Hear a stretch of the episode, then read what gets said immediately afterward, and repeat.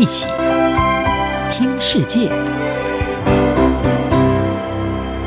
欢迎来到一起听世界，请听一下中央广播电台的国际专题报道。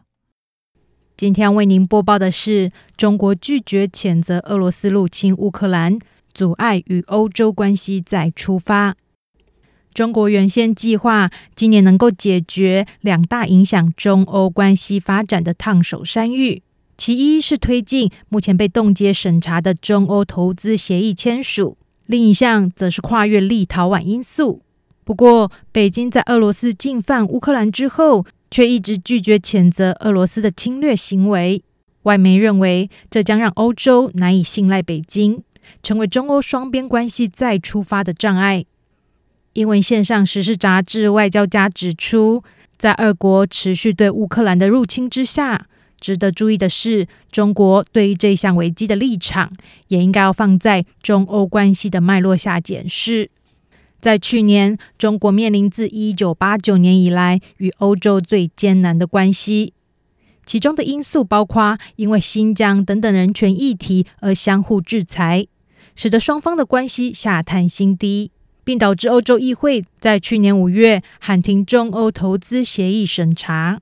此外，立陶宛在去年宣布已经退出中国主导的“十七加一”合作机制，同时强化跟台湾的关系，大力欢迎台湾开设代表处，因而跨越了北京的政治红线，遭到中国施加贸易报复。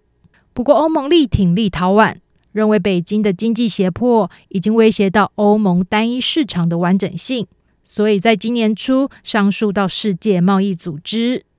在俄国发动对乌克兰的全面入侵之后，欧盟和美国等盟友针对俄罗斯的金融机构、企业以及普丁本人祭出制裁。此外，欧洲的数十个国家，包括向来不向冲突地区运送武器的德国和芬兰等国，都已经对基辅展开军援，加强武装乌克兰，以抵御俄国的侵略。外交家指出，可以理解的是，近年来更加担忧俄国扩张威胁的中欧和东欧国家，对莫斯科的侵略行径展现出最强烈的谴责，并且期待对俄国施加最严厉的制裁。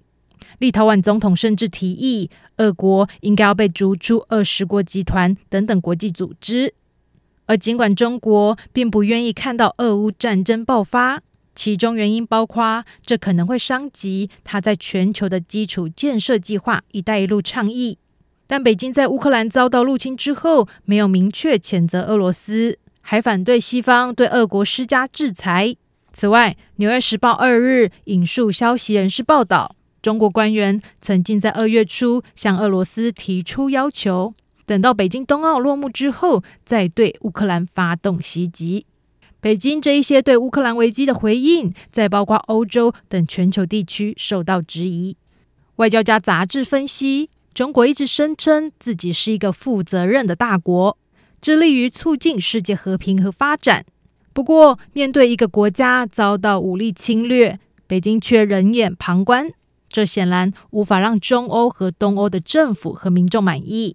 在这一些国家，即使是最亲俄国的政治人物，都纷纷谴责俄罗斯的侵略行径。因此，如果今年有更多的中欧和东欧国家宣布退出十七加一合作机制，转而深化跟台湾的关系，北京不应该感到惊讶。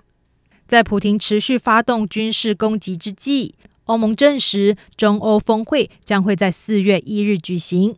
欧盟的执委会副主席杜姆布罗斯夫斯基三日在对欧洲议会的报告中，并说，欧盟正处于跟中国关系的复杂阶段，这是众所皆知的事。他并提到，有迹象显示，中国和俄国在乌克兰危机当中正成为更紧密的结盟。不过，这一项峰会的举办也显示，在中欧双边关系越发紧张之下。北京和布鲁塞尔都有意愿打开一条沟通管道。根据路透社的报道，预计这一项峰会上会讨论双方先前相互施加的制裁措施，同时很难不提到俄乌战事。不过，这一项峰会是否真的能够促进中欧关系改善，还会受到密切关注。在当前的乌克兰危机上，专家认为，如果北京愿意努力在终结俄国的侵略上扮演更大的角色，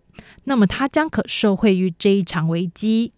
不过，如果他持续抱持着暧昧态度，那么中国在收获俄罗斯坚实友谊的同时，将面临欧洲回报以更多怀疑的眼光。